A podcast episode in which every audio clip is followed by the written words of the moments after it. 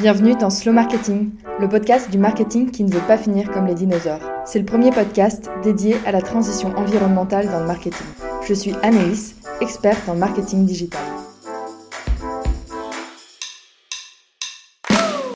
Aujourd'hui, j'ai le plaisir d'être en compagnie d'Hugo Nicole. Hugo est expert en email marketing pour les e-commerce. Hugo, bienvenue. Merci Anaïs, salut. Alors, ce qui m'a poussé à t'inviter sur ce podcast, c'est un post LinkedIn que tu as fait lors du Black Friday. Tu parlais du débat pour ou contre le Black Friday, avec notamment cette phrase, et attention, je te cite. Après 500 débats avec moi-même, j'en suis venue à la conclusion qu'aider les marques responsables et un impact positif à vendre plus me permettrait d'aider la société à transitionner vers des modes de consommation plus durables. Ces débats, je les ai eus aussi, et c'est pour ça que je voulais en discuter avec toi. Euh, pour commencer, comment ça va aujourd'hui, Hugo? Bah écoute, ça va super. On est entre euh, Noël et jour de l'an là. Euh, c'est un peu plus calme. J'en profite pour travailler sur des sujets de fond et ça fait du bien. et je suis super content d'enregistrer ce podcast avec toi parce que c'est vrai qu'on va parler d'un sujet qui, qui me tient à cœur aussi et je trouve dans lequel il y a beaucoup de débats, autant avec les boîtes avec les cash que de débats avec moi-même. Euh, et ça, ça m'intéresse beaucoup. Je voudrais revenir un peu sur ton parcours. Comment est-ce que tu es devenu expert en email marketing? Moi, j'ai travaillé pendant 8 ans en marketing et business development pour euh, des grosses boîtes dans la cosmétique, euh, la décoration et la mode. J'ai travaillé en France et aux États-Unis. Et pendant toutes ces expériences, j'ai toujours utilisé l'email de manière plus ou moins transversale dans ces expériences. Et il y a hum, deux ans et demi, j'ai pris la décision de me lancer à mon compte euh, parce que j'avais envie de plus euh, d'indépendance et de, liberté. Et euh, au début, j'ai décidé de me lancer comme copywriter, euh, donc pour écrire tout type de texte pour les entreprises. Et un jour, j'ai un client qui était une boîte de cosmétiques qui m'a demandé si je pouvais refaire tout le copywriting de ses emails. Et il se trouve qu'il avait ses emails qui étaient paramétrés sur Clavio. Et euh, en mettant euh, les mains dans Clavio et dans ses emails, euh, je me suis rendu compte à quel point c'était un univers passionnant dans lequel c'était les journées passées à 200 à l'heure et je m'ennuyais pas du tout. Je trouvais que ça, il y avait de la créativité, de l'analyse, de l'écriture, de la stratégie marketing et j'ai trouvé que c'était hyper complet par rapport à tout ce que j'avais fait avant et que c'était un univers très riche. Et, euh, et, du coup, à ce moment-là, euh, chose que j'avais pas du tout anticipé, je me suis dit, bah, si je me positionnais euh, sur l'email marketing pour, les marques de e-commerce. Et du coup, j'ai commencé à lancer mon offre vraiment très spécifique là-dedans, à un moment où on n'était pas encore trop trop nombreux à faire ça. Et ça a pris hyper vite. Et je me suis très rapidement aussi éclaté dans l'émission. Et, du coup, voilà comment, comment j'en suis arrivé à faire de, de l'email marketing. Quand tu parles d'email marketing, est-ce que tu fais uniquement euh, tout ce qui est email automation ou tu touches aussi aux, newsletters ponctuels Alors en fait, moi je travaille que sur des missions courtes avec mes clients. Euh, donc je travaille pas du tout sous le format agence où j'accompagne les clients euh, sur des années entières. En fait, je mets en place les automations de mes clients. Donc je construis vraiment de A à Z leurs emails, leurs séquences, la stratégie et je leur livre tout clé en main dans Clavio. Euh, pour la partie campagne, là, je suis plus en mode consultant ou euh, pour des campagnes très spécifiques, genre euh, des campagnes de Black Friday ou des campagnes de lancement d'un produit. et à ce moment-là, je vais intervenir vraiment sur des, sur des périodes avec des enjeux forts pour les marques pour les aider à développer une stratégie pertinente à, à ce moment-là. Et sinon, à côté de ça, je fais pas mal de coaching et de formation de responsables e-commerce et euh, d'entrepreneurs qui veulent devenir plus, euh, plus autonomes euh, et monter en compétence sur, sur Clavio. Et du coup, c'est ce que j'adore dans ce que je fais, c'est qu'il y a une énorme phase de transmission des connaissances pour que justement, quand on a fini la mission, les, les clients puissent travailler plus en autonomie qu'avant sur Clavio. Et ça, c'est quelque chose que, que j'adore. Alors, je sais par tes publications euh, LinkedIn que la planète et l'environnement sont des sujets qui te tiennent à cœur. Comment t'es venue cette prise de conscience? C'est une euh, question euh, très difficile. En fait, c'est des éléments qui me tiennent énormément à cœur parce que bah déjà, j'adore. Enfin, ça peut paraître tout con, mais j'adore la nature, l'environnement, j'adore je trouve que juste c'est beau en fait le monde dans lequel on vit, en tout cas le monde naturel, et je suis le premier à être émerveillé devant, euh, je sais pas, des animaux ou des phénomènes naturels. et je trouve que cette beauté de la nature, on, a le devoir d'en prendre soin, de la préserver. Et, puis aussi, j'aime beaucoup l'humain. Et je pense qu'on a encore de belles euh, décennies et centenaires à, vivre et faire perdurer l'humanité. Je pense qu'il y a un, véritable enjeu de prendre soin de tous ces aspects-là et de s'assurer que on laisse un, impact positif sur notre environnement et qu'on participe pas à sa destruction. Et j'ai longtemps travaillé dans des boîtes euh, et aussi dans un environnement dans lequel euh, cette éthique-là est beaucoup absente euh, au profit de la rentabilité. Et, et en fait, ça m'a jamais excité, ça m'a toujours dégoûté. Euh, je vois, pour te donner un exemple, même quand j'étais en école, euh, par exemple, j'adorais la finance, je trouvais ça hyper intéressant comme matière, mais je savais qu'il y avait beaucoup d'argent à se faire dans ce milieu-là, mais j'y suis jamais allé parce que je trouvais que le mode de raisonnement, euh, en fait, je voyais, j'arrive, même aujourd'hui, j'arrive toujours pas à comprendre l'intérêt que ça, mis à part faire de l'argent, en fait, et, et faire de la croissance pour de la croissance, mais euh, pour moi, c'est des, j'arrive pas à comprendre ces logiques. Et ça me, c'est pour ça que je suis devenu indépendant aussi, parce que je me retrouvais pas dans toutes ces, politiques d'entreprise. Et là, aujourd'hui, j'aime euh, justement faire quelque chose de plus artisanal, tu vois, à, mon échelle de freelance. et, voilà, c'est à la fois une volonté de préserver l'environnement et de, faire durer la beauté de, de ce qui m'entoure, et, aussi, euh, je pense, une, un peu une volonté d'aller euh, contre cette croissance pour la croissance que je trouve qui, qui va vraiment nulle part. Je, suis, complètement d'accord là-dessus. J'ai un peu le, même parcours aussi euh, de, prise de conscience. Concrètement, comment est-ce que aujourd'hui dans ton activité de freelance, tu arrives à allier ces valeurs personnelles avec ton business? Euh, C'est pas toujours évident. Et je suis souvent à me, poser des questions euh, là-dessus. Euh, première réponse, ce serait de dire que dans tous les tafs que j'ai fait jusqu'à présent, je pense que c'est celui qui a le meilleur impact. euh, aussi de par la politique que je peux déterminer moi-même. Et j'ai la chance euh, d'avoir suffisamment de demandes entrantes pour pouvoir choisir les clients avec qui je travaille. Et du coup, je travaille à 90% avec des marques euh, made in Europe ou made in France et qui euh, cherchent à avoir un impact positif sur leur environnement.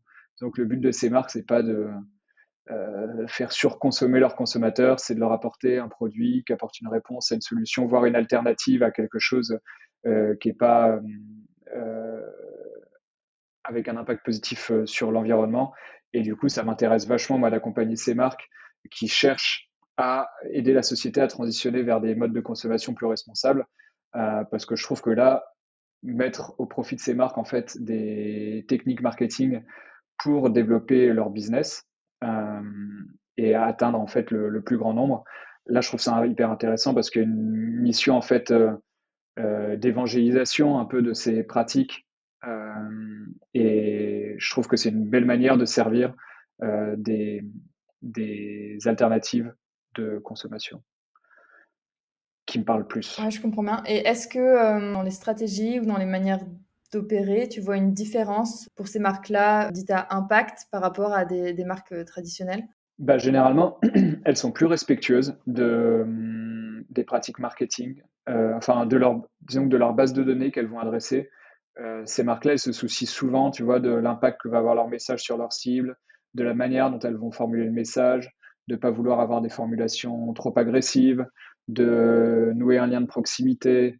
Euh, elles vont se soucier de spammer les gens, ce qui n'est pas le cas de tout le monde. Tu vois, il y a beaucoup de marques qui te demandent comment est-ce que je peux euh, filouter, entre guillemets, pour euh, essayer d'atteindre le plus de personnes possible. Là, ces marques-là, elles cherchent plutôt à... elles me contactent pour essayer de mieux faire les choses, en fait.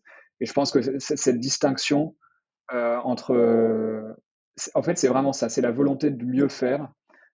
ces marques, elles l'ont alors que celles qui n'ont pas un impact positif, elles vont, elles n'ont pas cette démarche de mieux faire, ou en tout cas, c'est n'est pas du tout le mieux faire pour les autres, c'est comment euh, faire plus. et je pense que c'est ça la différence. Il y en a qui veulent faire plus et il y en a d'autres qui veulent faire mieux. Et, et c'est vrai que moi, le faire mieux, c'est, ça me parle beaucoup plus.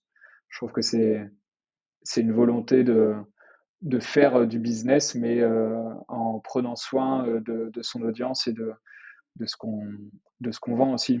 Mmh.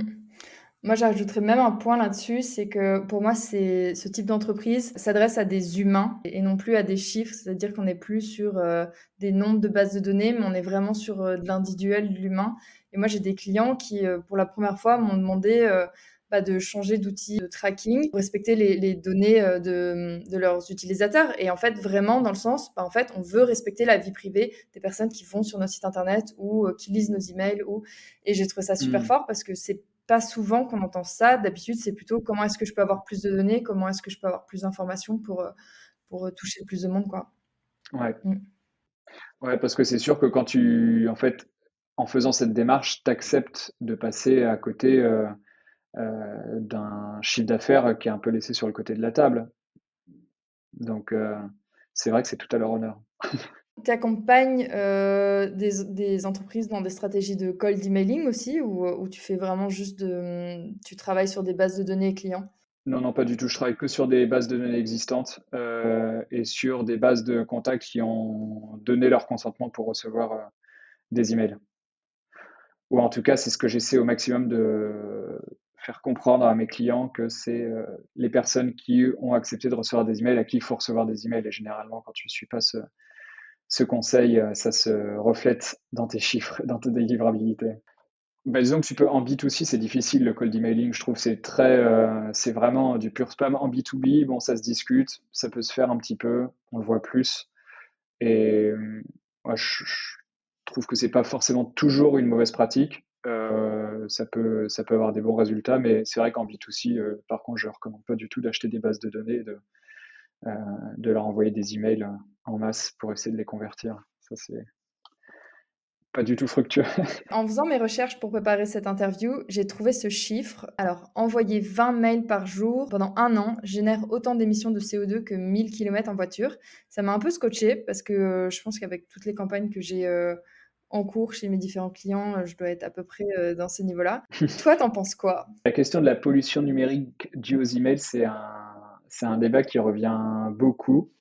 Et bon, en vrai, c'est les emails, pour avoir lu pas mal d'articles sur le sujet, c'est vraiment une goutte d'eau dans l'océan. Euh, ce, cette donnée-là des, euh, des emails qui représentent 1000 km en voiture, c'est un peu à, relativiser. Je suis allé voir la vidéo qui parlait de ça, euh, qui cite pas forcément ses sources. Tu vois, il y a d'autres endroits où j'ai trouvé 200 km en voiture.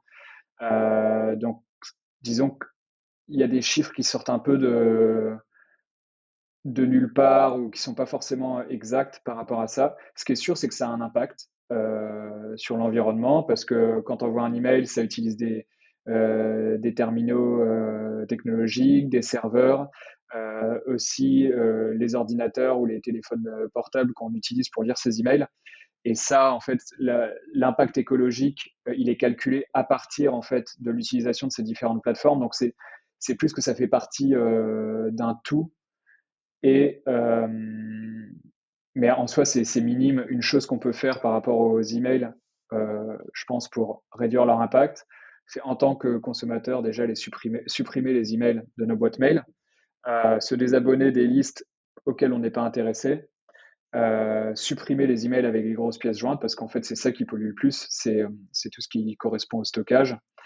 Euh, et ensuite, en tant que marque, c'est segmenter au maximum pour envoyer les bons emails aux bonnes personnes et arrêter d'inonder tout le monde avec des dizaines de milliers de messages qui, qui à ce niveau-là, sont inutiles pour la marque et pour l'environnement aussi, même si c'est une, une goutte d'eau, comme je te disais au début, euh, mm-hmm. et que c'est parfois un débat un peu inutile, il n'y a quand même pas de petits gestes.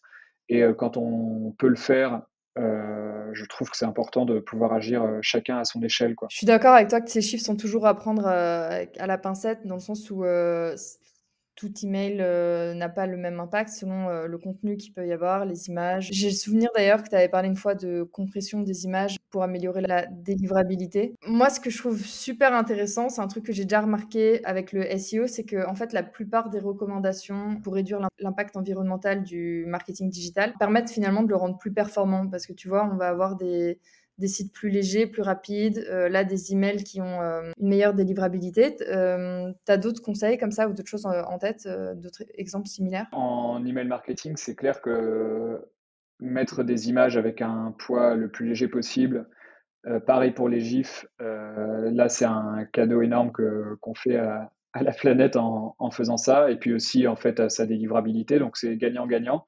Et puis aussi, en fait, segmenter, euh, segmenter ses bases de données, nettoyer ses listes email euh, pour virer les contacts euh, qui n'ont pas ouvert ou cliqué, qui sont désengagés depuis un certain temps. Et en fait, permettre aux données de se nettoyer de manière à s'assurer d'envoyer un minimum de messages au maximum d'intéressés. Donc, après, tu vois, je trouve que cette question des emails aussi, c'est un peu la, ça recoupe en fait la question euh, du Black Friday où on se demandait euh, est-ce que ça vaut le coup de faire des promotions sur cette période ou non? Mmh euh, Est-ce que ça fait de moi une marque éthique ou non de faire de la promotion? Ce qui veut dire en soi inciter les gens à plus acheter, à plus acheter à cette période de l'année. moi, c'est ce que je disais dans mon poste. Je pense que en fait la vraie question elle est surtout dans la mission des marques. Euh, et euh, l'impact qu'elles cherchent à avoir sur leur environnement. Donc, si euh, pour avoir plus d'impact, c'est à coup de promotion, fine, tu vois. Moi, je trouve ça très, je trouve ça tout à leur honneur de vouloir aussi démocratiser, enfin adopter des pratiques plus démocratiques du marketing de manière à, à, toucher le plus grand nombre. Et en fait, avec l'email, tu peux avoir à peu près le même mode de raisonnement. Tu vois, si c'est utiliser des emails pour éduquer les gens à des pratiques euh, plus responsable, à acheter des produits euh, avec un, meilleur impact environnemental, bah pareil, c'est un super moyen de, c'est un super moyen en fait de diffuser euh, ces idées, même si ça pollue un petit peu. de toute façon, faut, qu'on, on, peut, le, zéro pollution à tout prix, c'est, c'est pas, ça, ça n'existe pas. On vit dans un monde aujourd'hui qui ne le permet pas. Donc après, faut, faut, doser intelligemment, tu vois. C'est comme ces questions des, des gens qui disent faut pas faire d'enfants. Si en fait tu fais des enfants et que tu leur transmets des bonnes valeurs écologiques, bah en fait tu finalement ton impact euh, il est certainement plus positif euh, que des gens qui, qui n'en font pas. Et bref, tu vois l'idée quoi. Et puis, il y a un vrai sujet aussi de, bah, comme tu le disais, d'informer, d'éduquer et de prendre la parole. Ouais, carrément, il faut se faire une place dans la bataille. Hugo, si je te dis slow marketing, tu penses à quoi? Bah, Pour moi, c'est du marketing respectueux, du marketing plus éthique et du marketing qui s'assure d'avoir un impact positif sur son environnement. Et je parle d'environnement là au sens large, autant euh, économique, écologique, euh, sociétal. Euh, c'est un marketing qui se, qui se soucie, qui se soucie de son impact et qui va pas les yeux fermés à tout prix chercher la perf en fait partout. C'est un marketing qui, qui prend un peu plus son temps et qui se pose des questions sur, sur l'impact que ça a. J'aime beaucoup cette définition. Selon toi, qui est-ce que je devrais inviter sur ce podcast pour euh, parler marketing responsable? Ben, J'inviterai euh, Marie et Antoine de Widresfer. Je ne sais pas si tu connais cette marque. C'est génial ce qu'ils font et je pense que c'est euh, les clients les plus engagés que j'ai jamais eus. c'est une, en fait, c'est un, site qui vend en ligne des vêtements des marques responsables. des marques de mode responsables et du coup ils, passent vraiment au crible les marques à fond mm-hmm. Euh, pour, pouvoir, euh, pour pouvoir les commercialiser sur leur site. Et euh, ils ont un processus de sélection, franchement, qui est, impressionnant. Et c'est vraiment des personnes, quand tu parles avec eux, tu sens que ils ont un, enfin, un souci, c'est d'avoir un impact positif, d'aider les gens à transitionner vers des modes de consommation plus responsables, de, enfin de faire en fait de faire du bien et c'est les tu vois c'est les seules personnes euh, qui sont venus me voir en me demandant comment ils faisaient pour envoyer moins d'emails et mieux. Genre, c'était, euh, ils, ont, ils avaient vraiment euh, cette, ce souci de bien faire. C'était, c'était criant dans leurs demandes et tout. Et, et on, a bossé ensemble sur, sur une mission d'audit de, de, leur, de leur email marketing. Et c'était hyper intéressant, en fait, dans la mission, pas forcément d'aller juste chercher de la performance, mais aussi d'aller chercher une manière, une manière de bien faire et de s'assurer qu'à chaque étape euh, du processus d'email marketing, le souci, c'était euh, de faire vivre une belle expérience au client et de pas, pas le harceler. Euh, et franchement, ouais, je les aime beaucoup. Ils sont, ils, sont assez ouf dans ce qu'ils font. Et puis, c'est deux personnes vraiment super sympas. Ça donne envie. J'aime beaucoup la démarche, en tout cas, moins mais mieux. Hugo, où est-ce que on peut te suivre, suivre ton actualité, ce, que, ce que tu fais en ce moment? Ouais, bah alors sur LinkedIn, on peut me retrouver, mhm. où j'essaie de poster euh, régulièrement. Et j'envoie une newsletter aussi hebdomadaire sur euh, l'email marketing pour les marques de e-commerce, dans laquelle je donne euh, des astuces, des petits hacks clavio, de l'inspiration de marques qui font, qui font les choses bien en email. Ça, je l'envoie une fois par mois, donc vous pouvez vous y abonner. Puis ensuite, j'ai un site web qui devrait sortir mi-février, qui va s'appeler theemaillist.com. T-H-E-E-M-A-I-L-I-S-T.com. Euh, et ça devrait envoyer du lourd. Donc, euh, il, y aura il va y avoir un gros blog avec plein d'articles sur l'email marketing. Ça, ça va être euh, hyper intéressant. Trop bien. Hâte de voir ça. Bah, écoute, merci beaucoup. Bah, merci à toi pour l'invitation. C'était trop cool de parler de ces sujets-là ensemble. C'est tout pour aujourd'hui. Encore un grand merci à Hugo Nicole pour cette discussion passionnante. J'espère qu'elle t'a toi aussi donné envie de trier tes emails et tes bases de données de contact. Rendez-vous la semaine prochaine pour un nouvel épisode. Merci pour ton écoute et à très vite sur Slow Marketing.